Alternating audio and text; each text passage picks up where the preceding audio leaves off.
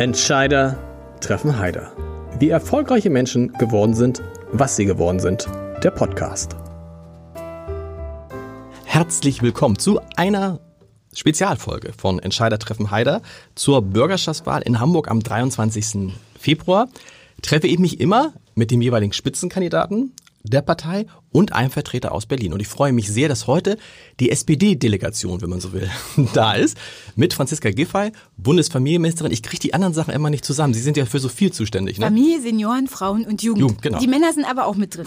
In den Senioren und in der Jugend die Männer in sind den nur, Familien. Nein, nein, nein. Die Männer überall. sind nur bei den Senioren mit dabei. Ja, wir sagen immer, solange die Frauen noch in so vielen Bereichen eben nicht gleiche äh, Chancen und gleichberechtigt äh, in der Praxis sind, ist es schon okay, die Frauen noch mal zu erwähnen. Ich habe meinen Söhnen heute nur gesagt, ich treffe heute die Chefin der Familien in Deutschland. Ja. Dann haben die mir einen riesen Zettel gegeben, was sie alles fragen. Und das müssen wir beim nächsten Mal mal machen, okay. weil heute der Bürgermeister, Hamburgs erster Bürgermeister Peter Schenscher ist auch da. Ich freue mich sehr, dass Sie beide da sind.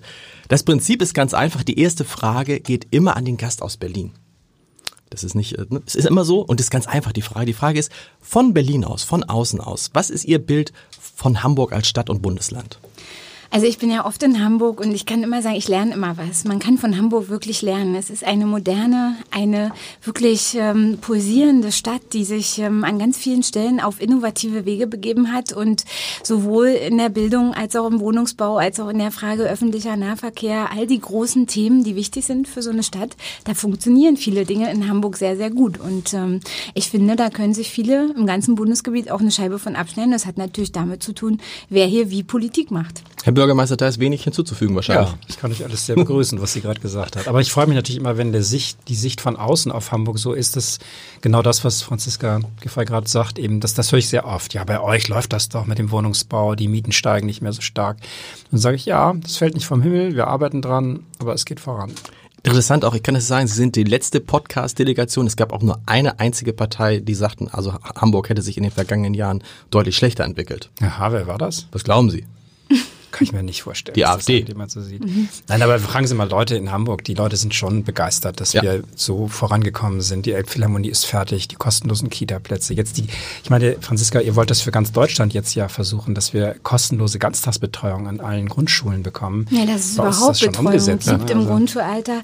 Das ist ja so wichtig für, nicht nur für Chancengerechtigkeit von Kindern, sondern auch tatsächlich für Vereinbarkeit von Familie und Beruf. Und wenn wir wollen, dass Deutschland sich weiter gut entwickelt, dann müssen wir ermöglichen, dass Familien eben beides können. Kinder haben, aber auch ihrem Beruf nachgehen. In Hamburg ist es ja schon umgekehrt so, dass man, wenn man sein Kind mal früher von der Schule nehmen will, braucht man schon gute Argumente. Ja, also das ist, ist, nicht so, auch. ist nicht so einfach. Also das geht ja dann von 8 Uhr bis 15, so bis 15.30 Uhr und dann, äh, gut. Sie sagen, man kann von Hamburg lernen. Was macht die SPD in Hamburg anders als die SPD auf Bundesebene? Denn die SPD liegt in Umfragen ungefähr in Hamburg ungefähr doppelt so hoch, mehr als doppelt so hoch wie die mhm. SPD auf Bundesebene. Was, was, was kann die SPD auf Bundesebene von der Hamburger SPD lernen? Ja, ich glaube, was wichtig ist für die Entwicklung der SPD insgesamt in Deutschland, ist eben, dass wir immer wieder sagen, wir müssen dafür stehen, dass es einen Ausgleich von Interessen gibt und dass eben das Soziale die eine Seite ist, aber eben auch die Frage ökologische Ziele und wirtschaftliche Ziele. Und das macht Hamburg eben auch sehr besonders gut. Und wenn wir über, wir reden ja immer viel darüber, wie unser Sozialstaat aussehen muss. Und ähm, ich bin sehr dafür, dass wir eintreten für einen modernen, begleitenden Sozialstaat, der Menschen nicht nur versorgt, sondern sie auch befähigt. Und wenn wir wollen, dass alle am Wohlstand teilhaben, dann heißt das, dass der auch erarbeitet werden muss. Und dann heißt es, dass die, die diesen Wohlstand jeden Tag erarbeiten, ob das in der Wirtschaft ist, ob das Menschen sind, die eben äh, jeden Tag an ihrem Arbeitsplatz das machen, dann brauchen die unsere Unterstützung. Und in Hamburg ist es eben so, die SPD ist die Partei für eine starke, auch Wirtschaftskraft, für einen sozialen Anspruch an Stadtentwicklung und für die Frage, wie man das gut miteinander zusammenbringt. Und ich glaube, das ist ein ganz wichtiges Erfolgsrezept. Die SPD, Herr Bürgermeister, ist aber in Hamburg auch ein Tick anders. Andere sagen, die SPD in Hamburg ist wie die CSU in Bayern. Also die SPD ist keine Partei. Wir sind jedenfalls sehr eigenständig ja. und das wollen wir auch sein. Wir haben ja auch eine besondere Stadt. Man darf ja, man muss ja Hamburg wirklich kennen. Deswegen wundere ich mich jetzt zum Teil auch, wie viele Ratschläge dann andere Parteien aus äh, Berlin von ihren Bundesvorständen einholen. wir kennen unsere Stadt schon selbst am besten in Hamburg und äh, die Stadt ist eben unglaublich stark in der Wirtschaft, das muss sie auch sein, weil nichts vom Himmel fällt. Und ähm, wir sind eben im Haushalt vorangekommen. Wir sind ja aus einer Millionendefizit pro Jahr in einen Millionenüberschuss gekommen und können deswegen auch wieder richtige, gute Wachstumsimpulse setzen. Investitionen in den Schulbau, natürlich auch in, in neue Kita-Plätze, in ähm, den Wohnungsbau. Das äh, fällt aber alles nicht vom Himmel. Deswegen gilt wirklich der Satz, die ganze Stadt im Blick zu haben, die verschiedenen Kräfte, die wir brauchen, um den richtigen Kurs aufrechtzuerhalten, dann auch zu verstehen und die Dinge zusammenzubinden. Aber wenn wir es auf Berlin mit Berlin vergleichen, könnte man sagen, die SPD ist eher eine, in Hamburg eher eine Partei der Mitte. Ganz Oder? genau. Ist keine linke Partei. Wir sind, Die wir, FDP behauptet das Gegenteil. Die FDP sagt, die SPD ist auf einem gigantischen Linksrutsch auch in Hamburg. Und Christian Lindner sagt, die können sich natürlich dem Sog von Saskia Esken und Norbert Walter Borjans nicht entziehen und wartet nur ab nach der Wahl. Da driften die so nach links ab. Unser Kurs steht. Wir haben das äh, auch die letzten Wahlkämpfe ja gesagt. Wir haben ein Programm, das setzen wir um. Da haben wir auch fast ein Alleinstellungsmerkmal, dass wir eben die Ziele wirklich so auch formulieren, dass wir sie erreichen. Und das ist, finde ich, in Wahlkämpfen oder überhaupt in der Frage, wie kann es weitergehen, ist es wirklich wichtig. Wie glaubwürdig ist das, was momentan alles so gesagt wird? Und wir haben wirklich jetzt bewiesen die letzten Jahre, dass wir uns ehrgeizige Ziele setzen, die wir dann aber auch in die Wirklichkeit umsetzen. Denn ähm, Visionen sind super, aber man muss sie zur Realität machen können. Genau das ist, glaube ich, unsere Stärke und das ist nicht links oder rechts, das ist einfach vernünftig, das ist glaubwürdig und das wünschen sich Bürgerinnen und Bürger in Hamburg auch. Sie haben sich bewusst dafür entschieden, wie viele Bürgermeister vor Ihnen, gar nicht so sehr auf Hilfe aus Berlin zu setzen. Die Grünen fahren in den letzten zwei Wochen hier Robert Habeck und Annalena Baerbock, die werden hier quasi auf Luftmatratzen, hat Katharina Fege bei Jan gesagt, bei ihr übernachten. Bei Ihnen ist ein bisschen, Frau Giffey hilft ein bisschen. Olaf Scholz, kommt der eigentlich? Ja, Olaf Scholz ist ja ein, der bekannt, das bekannteste Gesicht der Hamburger SPD in Deutschland. Und ähm, wir sind ja in, im ständigen Kontakt mit ihm. Er ist ja jetzt ausschließlich in der Bundespolitik tätig. Wir sind auch sehr froh, dass er eine starke Kraft geblieben ist in der Bundespolitik. Wir wollen aber gerne, dass wir über Hamburg reden. Es wird so viel jetzt über Stimmung und was wird aus Deutschland. Ja, das ist alles wichtig, aber jetzt geht es um eine Hamburg-Wahl. Und da ist uns wichtig, dass wir mit den Hamburger Themen, auch mit unseren Hamburger Zielen und Besonderheiten jetzt ins Bewusstsein auch der, der öffentlichen Diskussion treten und dass wir nicht immer noch mit einem Auge gucken, was ist sonst noch in los, was, was, was passiert in Berlin. Das ist alles wichtig, aber für uns ist jetzt am 23. Februar entscheidend, Hamburg steht im Mittelpunkt und wir äh, haben gerne auch Gäste aus der Bundes-SPD. Aber nur Dem- punktuell. Ja, zum Beispiel Ja, genau. Manuela Schwesig ist Genau. hier gewesen. Ich freue mich noch auf den Besuch von Malu Dreyer, Ja. weil es zeigt, dass die SPD, und zwar in ganz Deutschland, schon regierungserfahren ist und auf die richtigen Themen auch setzt. Und das verkörpern wir eben für uns selber, aber eben auch mit denjenigen, die auf Landesebene Politik machen, denn das ist ja so. Hamburg ist ein Stadtstaat, wir sind Land und Kommune zugleich und deswegen äh, freue ich mich über Unterstützung, Begleitung aus den Nachbarländern, aber insbesondere auch über das, was Malu Dreyer ja äh, erzählen kann, weil in Rheinland-Pfalz Dinge zum Teil genauso oder eben auch, auch ähm, noch, noch drängender gesehen werden als bei uns. Auch da freue ich mich, dass es Menschen gibt, die einmal den Blick von außen werfen und uns ähm, Hilfe geben, zu sagen, ja, das ist auch wirklich ein, ein richtiger Kurs. Nun denken wir in Hamburg immer, Frau Giffey, Hamburg ist sozusagen der Mittelpunkt der Welt.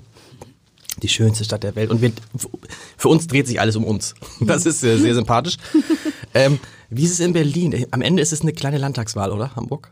Oder Ja. ist es tatsächlich für die SPD in diesem Jahr etwas Besonderes? Also ich denke, dass diese Hamburger Wahl schon eine ganz besondere Bedeutung auch hat, auch im bundesweiten Kontext, weil sie wird, und da bin ich ganz fest von überzeugt, sie wird zeigen, dass die SPD eben auch gewinnen kann und dass sie zeigen kann, dass sie nicht nur in der Vergangenheit gute Politik gemacht hat mit vielen wirklich herausragenden Ergebnissen für die Stadtgesellschaft, sondern dass das auch eine zukunftsgerichtete äh, Arbeit ist, die sowohl für soziale Gerechtigkeit steht, als auch für wirtschaftliche Stärke und auch für eine innovative Kraft. Denn darum geht's ja. Wir sind jetzt im 20. Jahrhundert. Wir sind in einem Zeitalter von Digitalisierung, von Globalisierung, natürlich von den großen Fragen des Klimaschutzes. Und da eine Idee zu entwickeln, in welcher Stadt, in welchem Land wir eigentlich leben wollen in zehn Jahren, 2030, worauf wollen wir eigentlich zurückblicken dann, das ist wichtig und das zu verkörpern, dass eben im Ausgleich der unterschiedlichen öffentlichen Interessen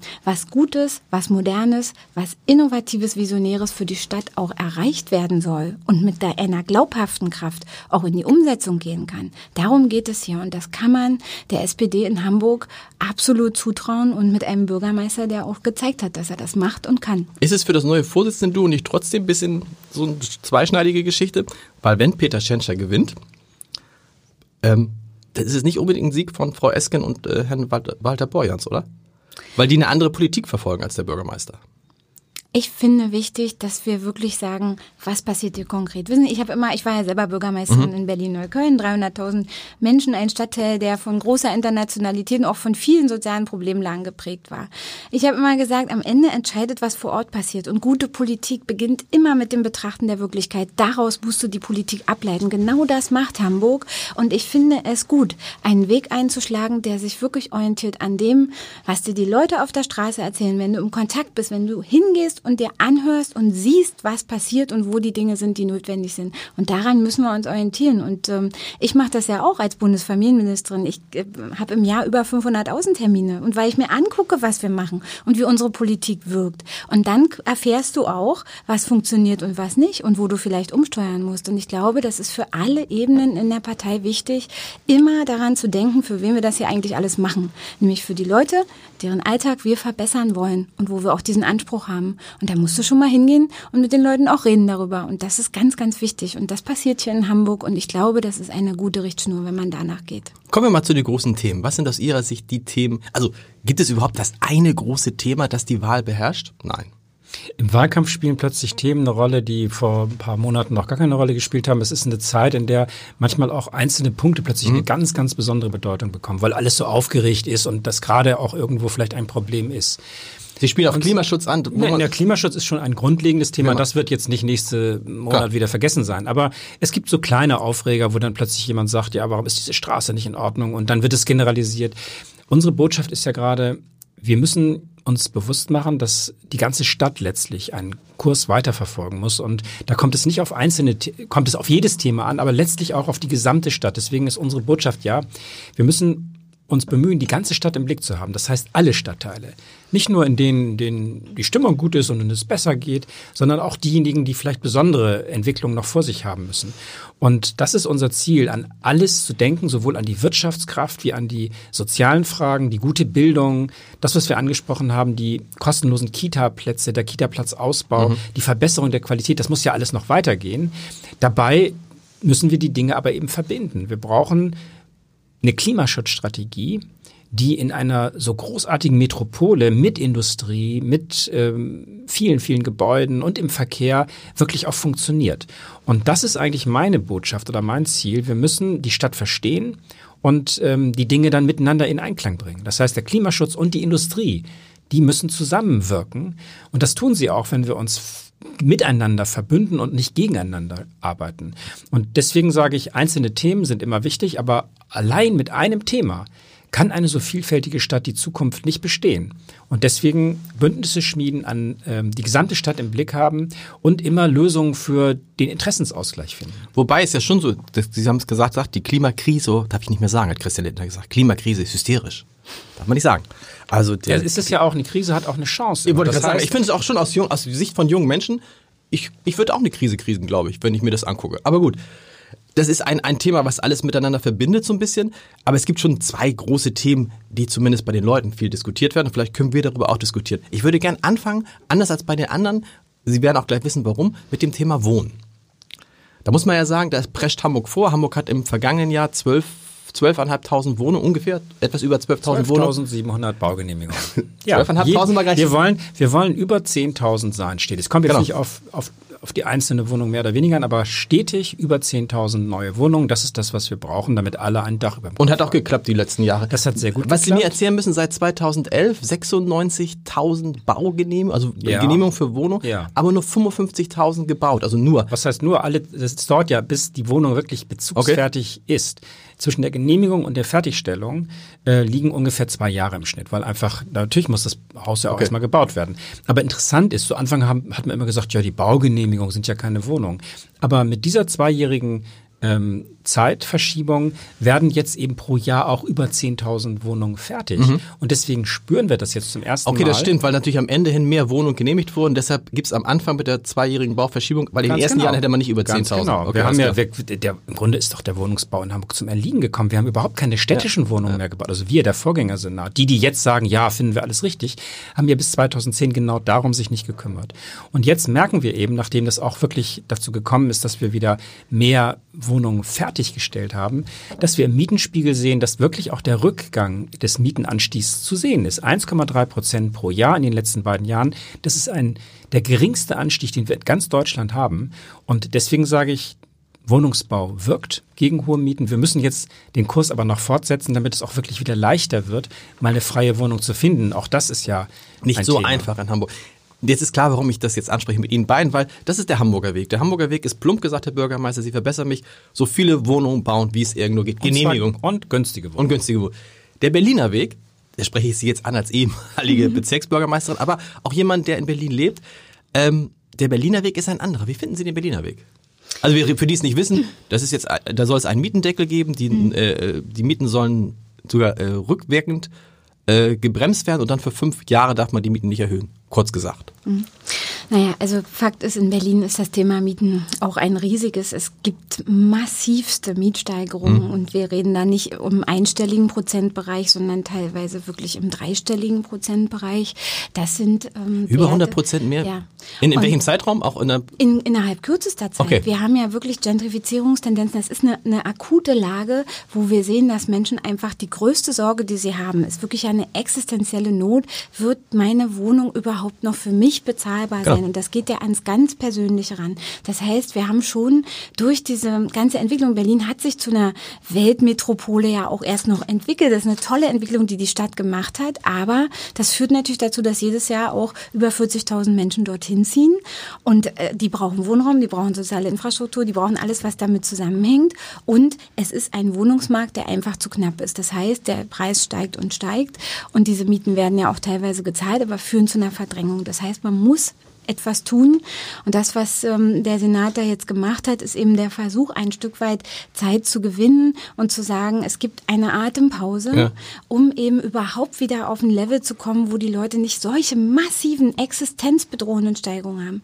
Ich finde, es ist sehr, sehr wichtig, dass man, wenn man so einen Weg geht, es schafft dann auch zu sagen, jetzt müssen diese fünf Jahre sehr intensiv genutzt werden, denn die sind schnell rum. Und ähm, dieses 10.000 Wohnungen pro Jahr Ziel, das ist ja auch eins, das muss für eine Großstadt einfach ein Ziel Wissen sein. Wissen Sie, wie viel Wohnungen Berlin baut? Kommen die auch auf 10.000? Nein, noch ne? nicht ganz im Moment. Also so. Berlin ist doppelt so groß und hat ist auch bisschen schwieriger zu regieren. Die Bezirke sind sehr, sehr eigenständig. Ja. Das heißt, das ich will jetzt gar nicht auf Berlin schimpfen. Nein, ich kann nur sagen, wir können Konzepte, die woanders auch in der Panik, in der einige großen Städte mhm. sind, jetzt diskutiert werden. Damit sollten wir unseren vernünftigen Kurs nicht kaputt machen, denn wir sind gemeinsam mit den Mietervereinen und den, den Wohnungsbauunternehmen nämlich zu dem Ergebnis gekommen, ein Mietenstopp ist für Hamburg genau das Falsche.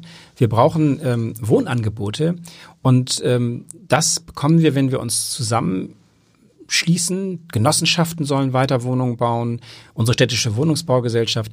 Aber wenn eine Genossenschaft, die vernünftig umgegangen ist, die wirklich verantwortungsbewusst die Mieten immer nur so weit erhöht hat, wie man braucht, um, um die Wohnung auch in Schuss zu halten, wenn die jetzt plötzlich keine Mieterhöhung mehr machen dürfen, als Genossenschaften zum Beispiel, dann kommen die nicht mehr klar. Und deswegen gibt es die Proteste, dass sie sagen, wie sollen wir denn unseren Wohnungsbestand in Schuss halten, auch mal wieder neu bauen, wenn ihr uns so unwirtschaftlich ähm, äh, unwirtschaftliche Bedingungen schafft. Und deswegen für Hamburg ist das kein Weg. Und ich bin froh, dass das alle so sehen, also bis hin zu den Mietervereinen. Und Berlin ist dann eher, klingt wie eine Notbremse. Das, das ging nicht. Wir müssen jetzt irgendwie Ultima Ratio. Naja, es ist schon ein Stück weit aus dieser Akutsituation heraus, war es der Versuch, das zu machen. Ich glaube, jetzt wird es darauf ankommen, dass diese Zeit genutzt wird für massive Steigerungen im auch sozialen Wohnungsbau. Mhm. Ich bin ja jetzt, ähm, aus, aus Bundesministersicht kann ich das nicht im, im Detail jetzt ausführen, aber ich finde wichtig, dass man eben auch Wege geht, die aufzeigen,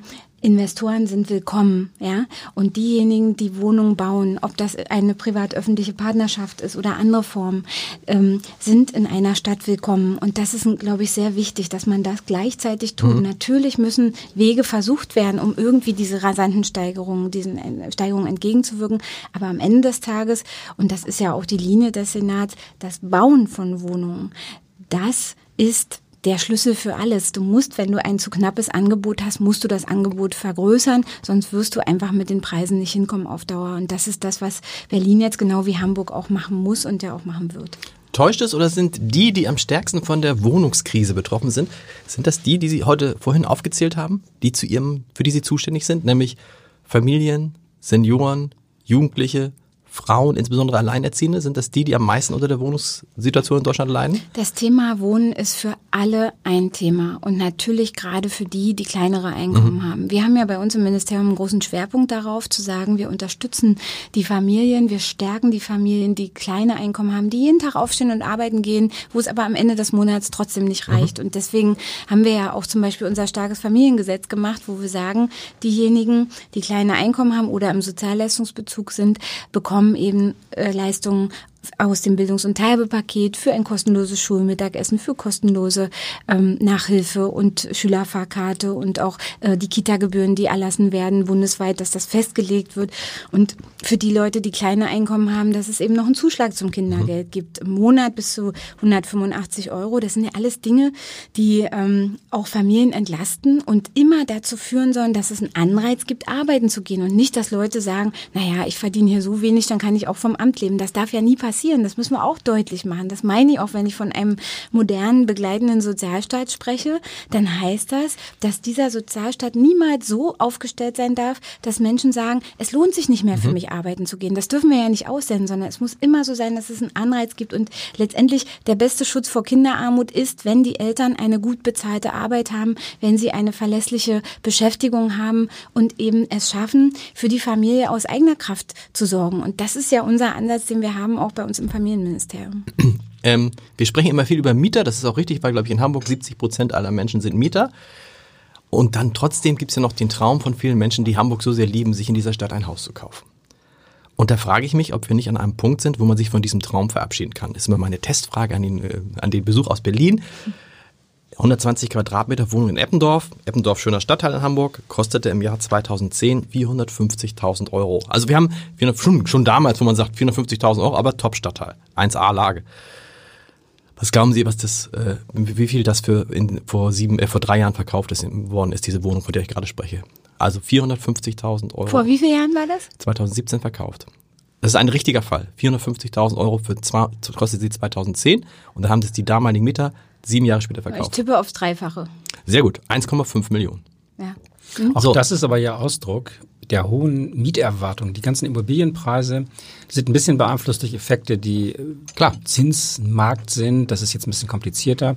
Aber der Knappheit, die Knappheit an Wohnraum, die dazu führt, dass, dass ähm, hohe Mieterwartungen mit den Immobilien verknüpft sind, die führen dazu, dass auch die Kaufpreise spekulativ werden. Klar. Und deswegen kann ich nur raten, Achtung, ähm, wir müssen aufpassen, da darf sich niemand täuschen, wenn wir den Wohnungsmarkt in Ordnung gebracht haben, wenn also wieder mehr Wohnungen verfügbar sind, dann wird es auch solche Mieterwartungsspekulativen äh, Preise nicht mehr geben dürfen. Das heißt, das, was wir machen mit dem Wohnungsbau, ist auch gut für die, die Eigentum ähm, erwerben wollen am Wohneigentum. Aber vielleicht nicht für die, die es jetzt gerade kaufen für 1,5 nee, Millionen. Die, ich würde jetzt, muss man wirklich sagen, Sie würden nicht wir kaufen? Sind, wir sind in einer Phase, in der die Immobilien sehr, sehr teuer sind, weil wir ein niedriges Zinsniveau haben. Genau. Und nebenbei ja quasi spekulative Überlegung, kann ich äh, durch die Geldanlage in, einem, in einer Immobilie, durch hohe Mieterwartungen in den nächsten 30 Jahren ähm, viel Geld verdienen. Mhm. Und da kann ich nur sagen, wir setzen auf Wohnungsbau und es wird in Zukunft so sein, dass die Mieten nicht weiter astronomisch steigen, mhm.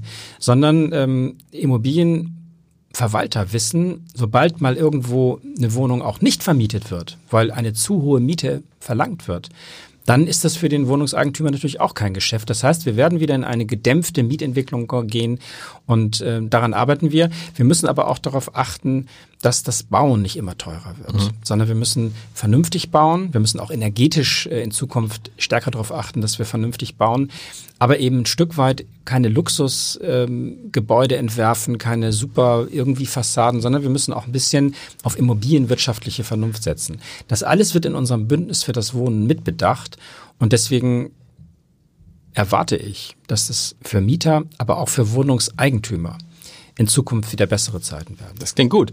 Die Grünen sagen, es gibt einen einfachen Weg dagegen. Wir müssen in künftigen Bebauungsplänen keine Einfamilienhäuser mehr. Ja, das finde ich falsch. Wir brauchen eine gemischte Stadt. Wir brauchen gemischte Quartiere. Mhm. An alles zu denken bedeutet, dass man auch niemand aus der Stadt rausdrängen sollte. Ähm, nur weil er sagt, ich möchte gerne mal ein Reihenhaus oder vielleicht auch ein einzelstehendes Haus haben. Das heißt, wir werden die Struktur der Stadt erhalten, das ist jedenfalls meine, mein Wunsch oder unsere Zielsetzung. Denn äh, es ist uns gar nicht gut bekommen, dass zum Beispiel in den letzten 10, 20 Jahren immer wieder vielleicht gerade junge Familien gesagt haben, ach, wenn ich noch ein kleines Stück Garten möchte oder so, dann muss ich halt nach Norderstedt oder ins Umland ziehen, denn dann entstehen ja wieder neue Sorgen und Probleme. Dann gibt es lange Anfahrtswege zum Arbeitsplatz, zur, zur Universität, zu den Schulen. Und dann haben wir eben Verkehr, dann haben wir dort wieder Belastungen durch äh, Emissionen, durch mhm. Energieverbrauch, durch Lärm. Und deswegen sage ich, wir brauchen eine wenn man so will, eine organische, eine vernünftige Entwicklung Hamburgs in der Struktur, die wir haben. Und das geht auch. Wenn wir, selbst wenn wir noch zehn Jahre über 10.000 neue Wohnungen bauen, dann wäre das ein Wachstum um 10 Prozent. Mhm. Also es geht um ein mäßiges Wachstum, damit wir wieder nachholen, was versäumt wurde und ähm, der derzeitigen Trend gerecht werden, der nämlich darin besteht, dass Menschen wieder gerne in Städten leben, zumal in so vielfältigen und dynamischen Städten wie Hamburg. Die schönste Stadt der Welt. Wissen Sie, wie viel Prozent der Menschen in Hamburg äh, äh Kinder haben? Also als Familienminister haben Sie, haben Sie eine Vorstellung Na, Ich finde beeindruckend die Zahl, dass 90.000 Kinder in Hamburg in den Kindertagesstätten viel, ne? unterwegs sind und dass wirklich ja auch in den letzten, im letzten Jahrzehnt die Zahl der Krippenkinder, also der Kinder unter drei, mehr als verdoppelt wurde. Das ist ja wirklich ein Riesenerfolg und das bedeutet, dass wir ja auch Hamburg hatten, ein Stück weit diesen gesellschaftlichen Wandel, den wir überall in Deutschland sehen. Eltern ja. wollen Familie und Beruf einmal, den hat Hamburg abgefangen und hat gesagt, wir schaffen die Kapazität Kapazitäten dafür und ermöglichen das. Und das sieht man bei den Ganztagsangeboten, man sieht es bei den Kita-Platzausbauten, auch den Planungen, die ihr ja noch habt. Aber das ist ganz deutlich, dass hier reagiert wird auf das, was sich viele Familien heute wünschen, dass beide Eltern einer beruflichen Tätigkeit nachgehen, dass das vereinbar ist und dass die Rahmenbedingungen dafür geschaffen werden. Das wird auch, Franziska, wenn ich einhelfen mhm. darf, ja. wir haben wieder mehr Geburten in Hamburg. Wir haben mehr Geburten als Sterbefälle. Das heißt, unsere Gesellschaft wird im Schnitt jünger. Natürlich, wir werden alle älter, das ist ja auch schön. Muss so Aber es sein. werden wieder viele äh, Kinder geboren in Hamburg und deswegen justieren wir jetzt sofort wieder nach. Wir haben ja einen neuen Schulentwicklungsplan gemacht. Wir Ihr haben wollt 40 zusätzliche Schulen bauen, Ja, weil wir ja also wissen, wenn die Kinder enorm. jetzt geboren werden, in sechs Jahren sind die soweit und stehen ja, in der Grundschule. Und da wollen wir vorbereitet sein. Mhm. Deswegen gucken wir jetzt auch genau, in welchen Stadtteilen die Familien jetzt sind, damit wir dort die Kitas bauen, ähm, die Kita-Plätze neu schaffen. Da wo ist übrigens ein Konzept, weiß nicht, ob das in Berlin auch üblich ist, wenn wir jetzt neue Schulstandorte planen, gucken wir, ob auf den Schulen auch nochmal Platz ist für eine Kita, weil wir alleine an diesen 40 neuen Schulstandorten 5000 neue Kita-Plätze planen. Mhm. Also das heißt, die Dinge zusammenbringen, alles zu denken, auch frühzeitig. Nicht immer erst warten, bis, bis der Notstand da ist, sondern vernünftig in die Zukunft vorausschauen, den Trend sozusagen ähm, vorwegnehmen und sagen, wir müssen uns darauf einstellen, dass eben auch in fünf, in zehn Jahren hier Familien wirklich alles haben, was sie brauchen. Das ist unsere Strategie. Trotzdem leben in Hamburg, wenn, man, wenn Hamburg 100 Menschen nur wären, hätten 18 davon Kinder. Also 18 hm. Prozent der Haushalte, das ist für mich immer so, wenn man die Zahl sagt, total verblüffend. 55 Prozent der Haushalte in Hamburg sind Ein-Personen-Haushalte. Mhm. Sind die Städte am Ende dann doch die Hauptstädte der Singles? Naja, man sieht, ähm, dass ja, ich denke, dass es auch was mit dem demografischen Wandel zu tun hat. Die Ein-Personen-Haushalte sind ja vielfach auch ältere Menschen. Mhm. Die Menschen werden älter. Wir waren noch nie so fit, so gesund, so aktiv im Alter wie heute. Sind, sind, auch, sind, auch, Studenten dabei natürlich in Hamburg? Viele, genau. Auch Studenten, natürlich. Dadurch ist das ja ein bisschen auch ein Bild, was man breiter äh, bewerten muss. Ich glaube wirklich, dass wichtig ist, dass eben die Städte lebenswert sind für auch Familien und dass mhm. Leute nicht sagen, ach, jetzt haben wir Kinder, jetzt ziehen wir irgendwie weg ins Umland, weil das ist ja alles nicht, nicht nicht optimal für uns. Und da eben ist es wichtig, dass die Infrastruktur da ist und dass eben die Leute wissen, ich kriege einen Kita-Platz hier, ich hab, kann das gut verbinden, ich komme auch mit dem öffentlichen Nahverkehr hin und weg, ja, und ich weiß, ich habe eine Perspektive für eine gute Ganztagsbetreuung in der Schule, wo ich eben nicht, wie das häufig in Deutschland üblich ist, in der Kita geht's gerade noch, dann kommt das Kind in die Schule und steht mittags äh, mit einem vollen Ranzen äh, voller Hausaufgaben und ohne Essen wieder zu Hause da. Und wer bleibt dann zu Hause? Es sind meistens die Frauen. Ja. Und dann reden wir wieder über Lohnlücke, Rentenlücke und so weiter und Karriereknicks und alles, was wir da so haben. Und da einen anderen äh, äh, Punkt zu setzen in der Stadt, das ist, glaube ich, ganz wichtig, um auch attraktiv für Familien zu sein. Wollen wir noch kurz über den Verkehr sprechen? Hat es Sie da gewundert, Herr Bürgermeister, dass in zwei Umfragen eine große Mehrheit der Hamburger für eine autofreie Innenstadt waren? Ja, wobei man ja immer sich fragen muss, was genau damit verbunden wird. Unsere Innenstadt ist ja riesengroß. Ja. Und wir haben auch in kleineren Städten ähm, manchmal das Phänomen, dass eine autofreie Innenstadt besteht, die Innenstadt aber dadurch nicht attraktiver geworden ist, sondern Läden mussten schließen und dann geht es los. Und warum ist das hier alles nicht mehr so anspruchsvoll wie früher? Das heißt, wir, ähm, es überrascht mich nicht, dass wir weniger Autos auch im Zentrum haben wollen. Wir müssen nur darauf achten, dass wir nicht einfach nur Probleme verlagern und dann noch mehr Staus an anderen Stellen auslösen. Zum Beispiel in Ottensen, wo dieses eine Stück mhm. mal äh, ausprobiert wird. Was ich gut finde, dass man mhm. das mal ausprobiert und dann aber auch mit allen spricht, welche Auswirkungen das hat. Ähm, das muss der Weg sein, auch für unsere Hamburger Innenstadt. Ich bin sehr dafür und es gibt auch schon Planungen, einzelne Teile der Innenstadt eben in die Autofreiheit mit einzubeziehen. Aber unsere Innenstadt ist riesig groß. Laufen Sie mal zu Fuß vom, ich weiß nicht was, vom Hauptbahnhof los und dann durch die Innenstadt auf die andere Seite. Schafft man aber. Ja, Sie in sind zehn Minuten. fit. Na, in zehn Minuten kommen Doch, Sie nicht. Vom Hauptbahnhof bis wohin? Wo, bis zum Rathaus vielleicht noch. Ja, aber, dann müssen schon, aber dann geht's ja weiter. Und insofern sage ich. Fünf Minuten. Die Innenstadt ist, ja, das fragen Sie mal eine Ohne Rentnerin. Einkaufstaschen. Das fragen Sie mal eine Rentnerin oder Wissen jemand, Sie was, die, die Rentner, das sind die, die mich auf dem Fahrrad immer mit ihren E-Bikes überholen. Ja. Ja, also das ist schon. Also meine, meine Gespräche ergeben etwas anderes. Viele machen sich Gedanken, wie sie dann noch ähm, ihre Ziele so erreichen. Und insofern sage ich, wir können, wir müssen diesen Weg weitergehen, den wir ja in Hamburg an vielen Stellen schon einschlagen, dass wir die Alternative zum Auto stärken. Aber wir müssen uns rantasten. Nichts ist schlimmer, als mit einer großen Vision in einer riesen Pleite zu landen. Und deswegen sage ich, wir reden mit den Einzelhandelsvertretern ähm, über die Innenstadt. Wir werden ähm, auch wirklich mehr Autofreiheit, autofreie Zonen bekommen. Aber so diesen schlanken Spruch, wir machen mal die Innenstadt autofrei und keiner sagt was zur Ost-West-Straße, zur Lombardsbrücke. Wir würden ein Chaos an vielen mhm. anderen Stellen auslösen, wenn wir mal ebenso locker ähm, ohne zu verstehen, wie der Verkehr insgesamt funktioniert, wir würden eine große Pleite erleben. Aber ich glaube, es geht ja, es geht ja um die, es, es, geht ja um die Mönckebergstraße, die quasi sowieso schon vom normalen Verkehr frei ist. Es geht ja. vielleicht um das, was rund um die Binnenalster passiert. Genau. Das ist, glaube ich, für die meisten Leute in der Vorstellung die Innenstadt. Ja, also ich, weiß, ich weiß schon, dass es in, in, diesem, in Bereich. Diesem Sinne, in diesem Sinne kann man, glaube ich, was machen. Aber genau. man muss sich aber vorher überlegen, wie es werden soll. Die Mönckebergstraße ist sehr, sehr breit. Ja. Und einfach nur die Busse rauszunehmen, dann muss man sich ja fragen, wo sollen die, wo sollen die fahren? Das muss dann Richtung Steinstraße. Dann müssen alle Absolut. bereit sein, auch die Wege dann wiederum zu Fuß zu machen. Das muss man alles bedenken. Und dann muss man aber diesen öffentlichen Raum auch füllen. Man muss dann gleich überlegen, wie man diese sehr, sehr breite Straße dann nicht zu einem, zu einem Hohlraum werden lässt, sondern da muss dann Leben rein und das, und das genau ist eigentlich die Kunst in der Sache. Nicht die Ansage, sondern eine, ein kluges Konzept, was vor allem mit allen Akteuren besprochen ist. Ich erlebe, dass zum Beispiel die Bergedorfer Innenstadt oder die Harburger Innenstadt, dass mir die Bergedorfer und Harburger sagen, wir haben zwar Autofreiheit hier, aber ja. die Läden sind nicht mehr so, wie wir uns das früher vorgestellt ja. haben. Und deswegen sage ich, Achtung, Achtung, Achtung, wir müssen was tun in Bergedorf, in Harburg.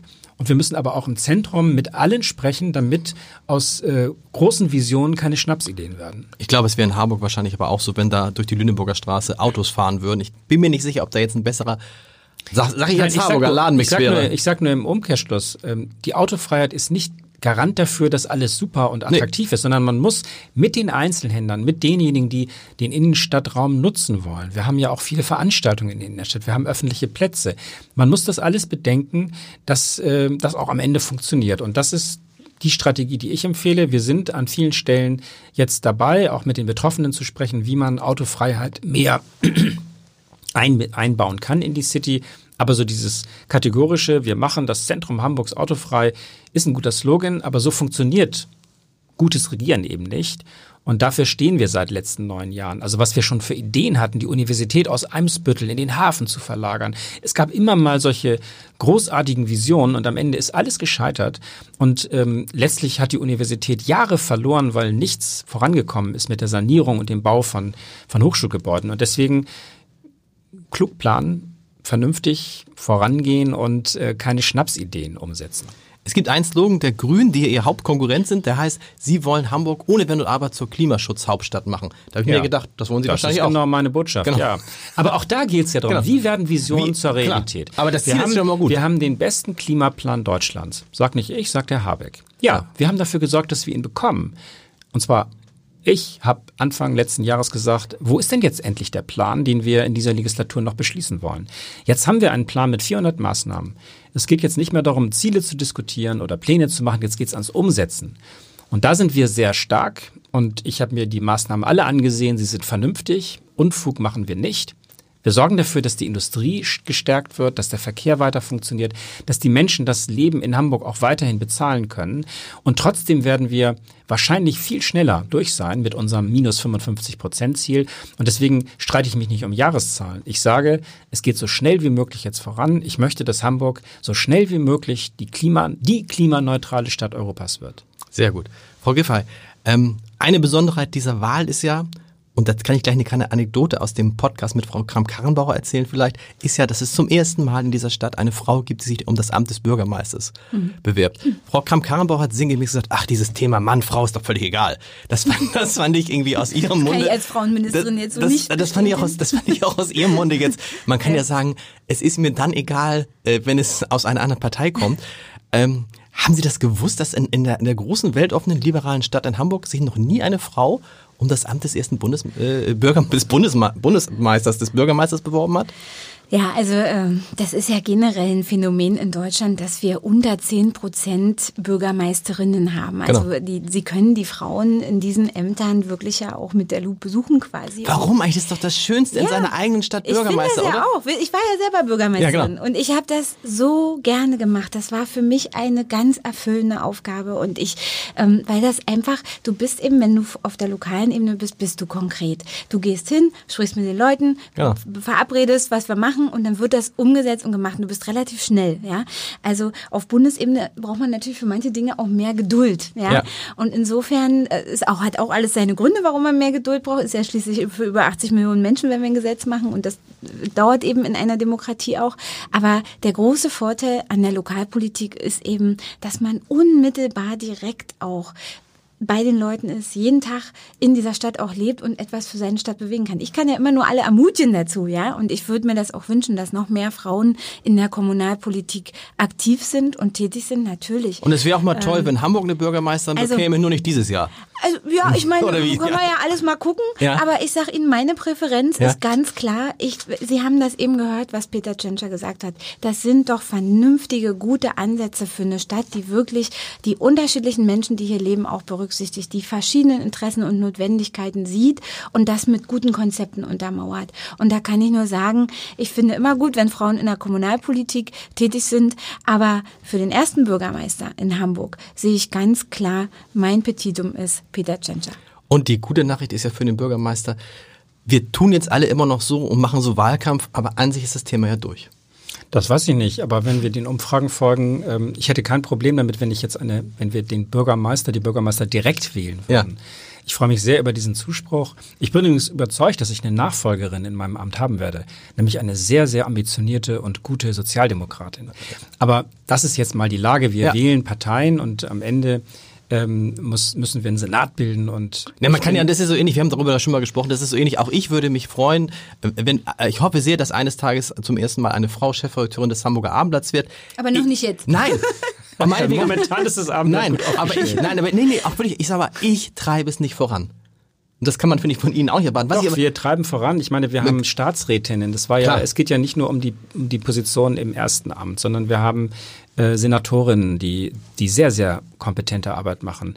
Wir haben darauf geachtet, dass in der zweiten Reihe des Regierungsgeschäfts, also bei den Staatsrätinnen und Staatsräten, viele Frauen, ich selber habe mehrere Staatsrätinnen Klar. ernannt. Wir haben das bei den Geschäftsführungen der öffentlichen Unternehmen vorangekriegt. Ich habe noch in, als Finanzsenator darauf geachtet, dass wir in den Gremien, die besetzen, in den Aufsichtsräten, dass wir dort Jahr für Jahr, und zwar nicht erst seit 2015, sondern seit 2011, haben wir deutlich den Anteil von Frauen in den Aufsichtsgremien erhöht. Wir sind jetzt fast bei der, beim Gleichstand. Und insofern ist das schon ein großes Anliegen der SPD Absolut. in Hamburg.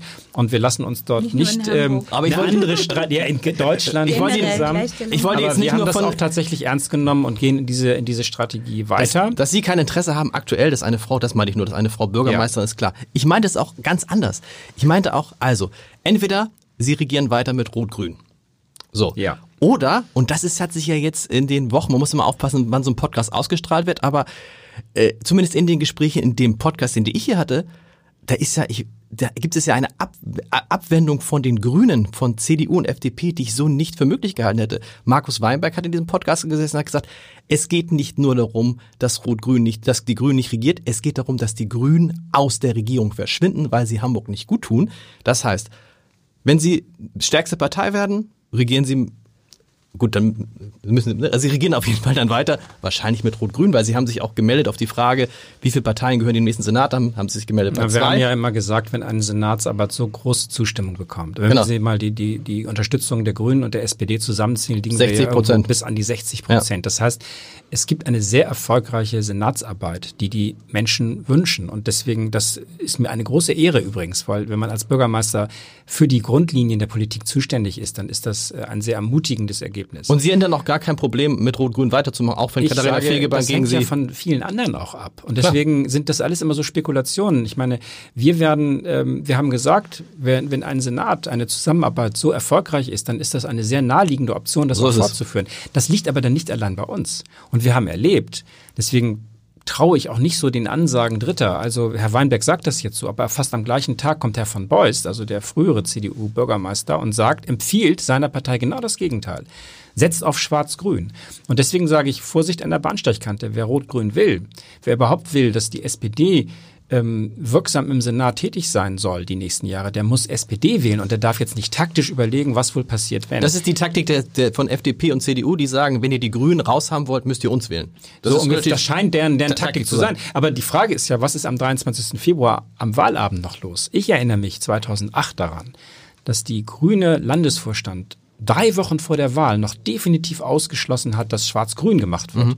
Und noch am Wahlabend wurde das einkassiert und dann haben wir drei schwarz-grüne Jahre erlebt, an die ich mich ungern erinnere, weil das wirklich schlimme Ergebnisse waren, die das dann gebracht hat. Und deswegen sage ich, wer in Hamburg die letzten Jahre und die Entwicklung gut findet und der möchte, dass das so weitergeht, der muss dann schon direkt die SPD oder vielleicht auch direkt bei mir das Kreuz machen. Mhm. Das geht ja auch noch. Man kann ja auch eine Person direkt unterstützen und ich freue mich da natürlich über, über jeden Rückenwind. So oder so wird der, das, das ist ja wohl klar, wenn die Grünen reinkommen, wird der Senat ein anderer sein als jetzt. Weil ja, aber das ist fast immer so, dass das ist eine neue so. Regierung. Ich frage mich immer, was ändert das daran so viel? Also letztendlich wäre es dann ja so, wie viel, wie viel sind jetzt im Senat? Zwölf mit Ihnen zusammen? Elf oder zwölf? Ich krieg's immer durcheinander. Egal. Aber die Hälfte der Senatoren wären grün, die andere Hälfte wären SPD und dann wäre eine Bürgermeister bei Rot-Grün. Oder umgekehrt, oder? Macht das ja, so? Es ist schon, es ist schon ziemlich bedeutsam. Also das sieht von aus vielleicht nicht so aus, aber ich kann Ihnen sagen, ich bekomme ja auch mit, was so hinter den Kulissen läuft und es ist schon ziemlich wichtig. Wer der Chef ist. Naja, Chef, die Richtlinienkompetenz. Ja, genau. Wer bringt die Dinge zusammen? Wer sagt im entscheidenden Moment mal auch mal, nee, das geht jetzt eben nicht. Wir müssen eben den Flughafen hier erhalten und wir müssen die Hafenwirtschaft stärken. Das sind ja keine angenehmen Entscheidungen, die man da eigentlich jeden Tag auch im Hintergrund treffen muss. Und deswegen kommt es sehr, sehr darauf an, wer diese zentrale Position besetzt. Deswegen sagen die Grünen ja auch unbedingt, wollen wir daran. Und ich kann im Gegenteil Schluss nur sagen, ja, es kommt auf diesen Punkt an. Okay. Und deswegen sage ich, ich würde gerne die nächsten fünf Jahre Bürgermeister bleiben. Und äh, viele in Hamburg sehen es so und das freut mich auch. Wir wollen zum Ende nochmal auf mein Lieblingsthema kommen. Das wird Sie hoffentlich nicht überraschen. Es ist das Thema Humor. Humor in der Politik, weil ich bin ein großer, ich gebe es zu, ich bin ein großer Fan der Auftritte von Frau Giffey.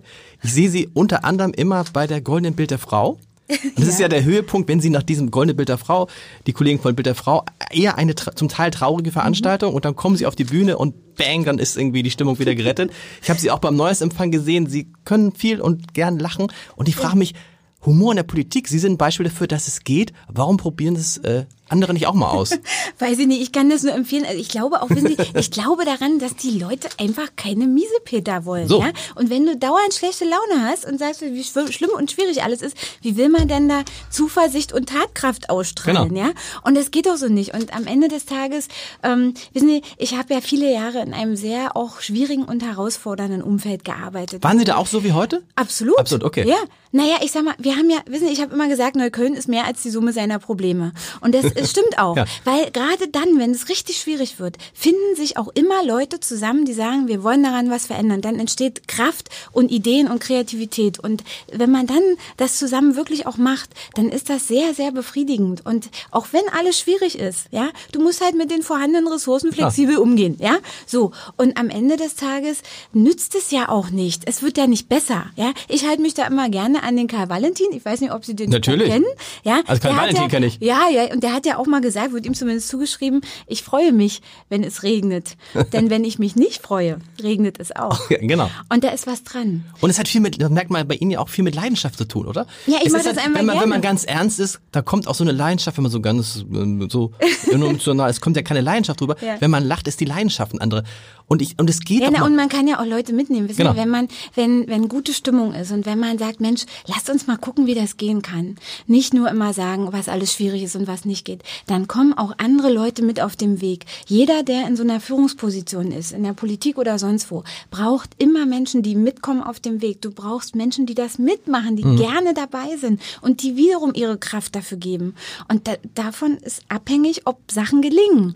Und deswegen ähm, äh, bin ich ein grundoptimistischer Mensch und ähm, gucke, wie wir aus dem, was wir haben und was möglich ist, das Beste rausholen. Und darum geht's hier auch. Und ich sag mal, ich finde hier wirklich die SPD in Hamburg, die holt aus dem, was da ist, das Beste raus. Und als das Hamburgs und als Hamburgs erster Bürgermeister kann man Ja, auch, kann man, also ich- ich kann man werd- lustiger werden. Ja, aber ehrlich gesagt, ich meine, Sie haben beim, beim Neujahrsempfang Ich meine, ich meine das, also- war doch zum Beispiel, heute. haben Sie, haben Sie mir erzählt, fanden Sie das eine sehr launige Rede? Wissen Sie, was er, launig, das ist ganz schlimm. Launig darf man nicht sagen. Lustig was. Wissen Sie, was er gesagt hat? Er hat nämlich Christian Lindner gesagt.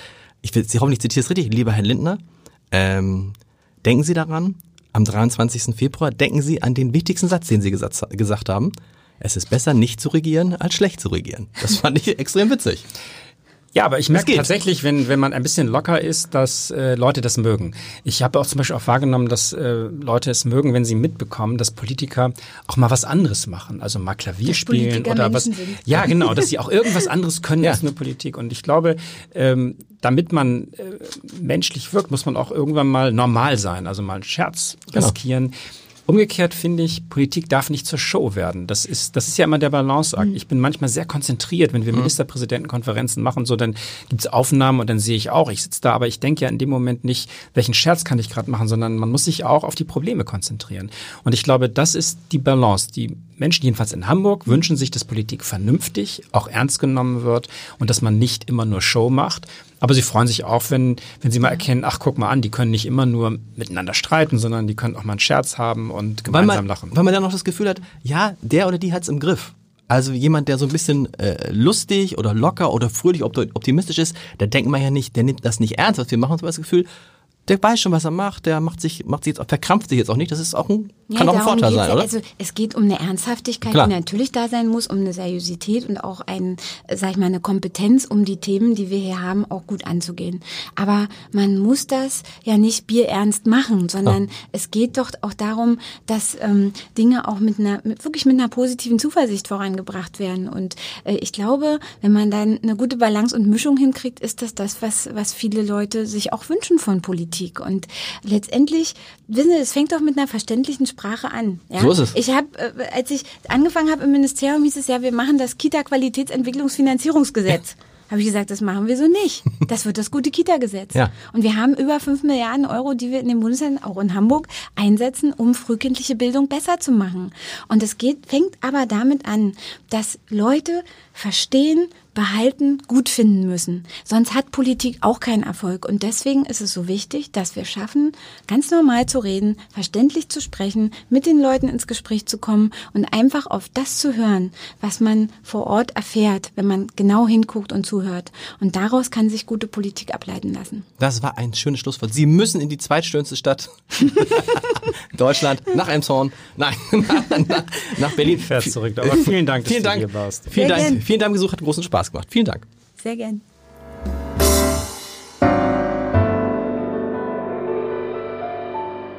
Weitere Podcasts vom Hamburger Abendblatt finden Sie auf abendblatt.de slash podcast.